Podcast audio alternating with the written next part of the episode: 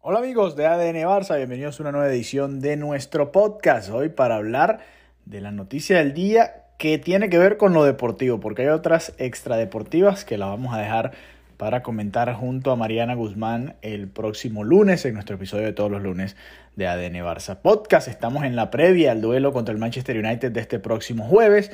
Eh, y bueno, ya estaremos adelantando un poco de lo que dijo Xavi más adelante en este episodio. Pero primero vamos a hablar de la llegada de Julián Araujo, quien firmó, por fin se hizo oficial, la firma hasta junio del 2026. Eh, había habido ciertos problemas para la inscripción del jugador en su momento, supuestamente, según reportan varios medios, habría sido inscrito 18 segundos tarde después de que había cerrado el, mercado de fichajes, ¿no?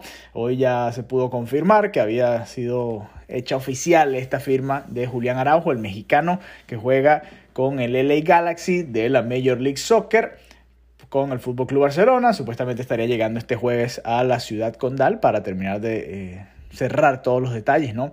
Y ya incorporarse a la dinámica del equipo. Supuestamente viene a jugar con el Barça Athletic no es precisamente un fichaje, a pesar de que es una posición en la que el Barça ha sufrido bastante, ¿no? Para poder eh, llenar, más allá de que Jules Koundé ha hecho un gran trabajo ahí, o Araujo cuando le ha tocado jugar por derecha, la realidad es que el Barça en el lateral derecho sigue sufriendo y no ha podido encontrar ese recambio, ¿no? Después de la salida de Dani Alves en su primera oportunidad.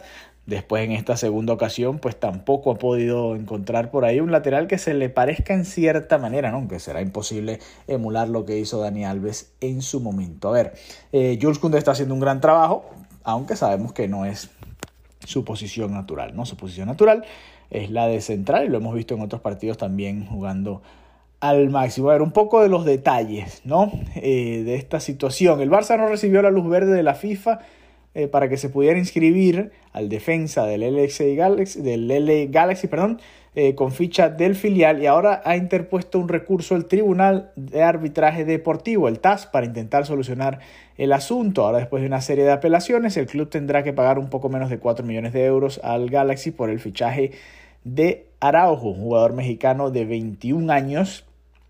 Ya con esa edad debería estar para jugar en el primer equipo, pero bueno, a ver qué es lo que se trama realmente con Araujo, porque eh, pareciera que la idea es sumarlo al Barça Athletic en el verano. A ver, dice, dice por acá, a ver, eh, eh, es un futbolista seguido por nosotros de hace tiempo, interesante, las circunstancias que ocurrieron el día 31 son variopintas en cuanto a la inscripción. Bajo nuestro punto de vista, hubo un fallo en el sistema CMS de FIFA, colgando un documento, lo rechazó por el peso. En teoría no debería ser así fue en hora, que, o sea, fue eh, a tiempo. En cualquier caso, es un futbolista que venía para el segundo equipo, cosa por la que también hubo confusión porque pensaban que venía para el primer equipo. Poco los detalles interesantes de todo esto. Estas son declaraciones de eh, Joan Laporta. Sigue Laporta, es un futbolista con el que contamos y se están buscando soluciones. Vía un recurso que va a haber al TAS por la inscripción porque entendemos que lo hizo en plazo y en segundo lugar en el caso de que no se acepte porque obviamente entró 18 segundos tarde pues el jugador deberá jugar en algún equipo algo que ya trabajamos con su agente durante, durante estos cinco meses y luego incorporarse a la disciplina del Barça Athletic. Un poco de las declaraciones de eh, Joan Laporta con respecto a esta situación de Julián Araujo. No es la primera vez que la directiva del Barça buscó los servicios de, eh, este jugador mexicano, ya lo habían buscado también el año pasado, ¿no? en el verano del 2022, tocaron la puerta, aunque terminó llegando fue Bellerín como agente libre, y bueno, ya saben la realidad de Bellerín, no pudo jugar cuando se le dio alguna oportunidad, pues eh, las lesiones y quizás en parte su rendimiento no le permitieron realmente estar muy a menudo en el 11 de Xavi. A ver, dice este reporte, estamos leyendo por ejemplo de infobae.com, sigue siendo ya un atleta consolidado dentro de la MLS, el mexicoamericano sabe que al llegar al filial del, del cuadro culé puede ser un arma de dos filos en su carrera. En total son cuatro las temporadas que ya disputó con el primer equipo angelino, acumulando 109 encuentros en los cuales marcó dos anotaciones y repartió 14 asistencias y fue titular o ha sido titular en esa posición desde la campaña del 2021. Una, un fichaje eh, extraño, ¿no? Interesante porque, a ver, ¿qué va a hacer el Barça con este jugador de 21 años?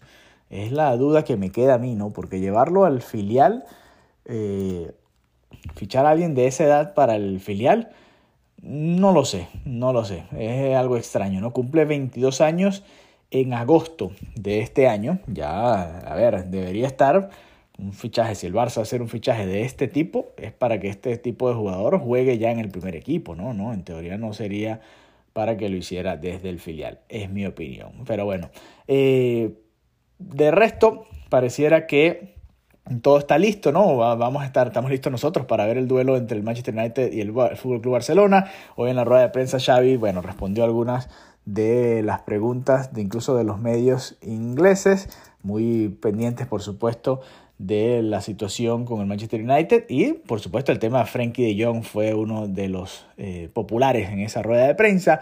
Más allá de lo que Xavi siempre dice en cuanto al rival, le preguntaban sobre si este era un duelo de Champions o no, él no se atrevía a decir que sí porque bueno, los dos equipos habían de alguna manera hecho lo que tenían que hacer para estar en esa posición, en esa Europa League, aunque la realidad es que los dos son de los mejores equipos de Europa en este momento, ¿no? Xavi no puede decirlo, pero nosotros sí. Hay partidos que se están jugando este miércoles en la Liga de Campeones de Europa que parecieran de Europa League y este que se está jugando en la Europa League, bueno, eh, podría ser fácilmente unos octavos de final de la Liga de Campeones de Europa. Pero en todo caso, no adelantó por supuesto lo que va a ser la alineación. La única duda, como ya lo comentábamos con Mariana, es quién va a jugar entre Valde o Jordi Alba por izquierda, veremos, y ojalá sea Valde para contrarrestar un poco la velocidad del equipo inglés, aunque bueno, ya estaremos más pendientes de lo que va sucediendo en ese juego del jueves y por supuesto vamos a tener nuestro episodio, nuestra reacción apenas termine el partido de ese Fútbol Club Barcelona contra el Manchester United. Xavi ya confirmó que estaría casi lleno, casi repleto, casi vendido en su totalidad, eh, los asientos que se pueden vender en el Camp Nou para ese juego de ida del repechaje que da entrada a los octavos de final de la UEFA Europa League. Así que bueno, estaremos muy atentos. Un abrazo. Déjenos su opinión acá. ¿Qué opinan sobre Julián Araujo? ¿Para qué llega? ¿Va a jugar en el primer equipo? ¿Por qué pagar tanto por un, por un jugador perdón, que va para el filial con esa edad? Las dudas que nos quedan con esta firma, con este fichaje del jugador México-americano. Un abrazo y hasta la próxima.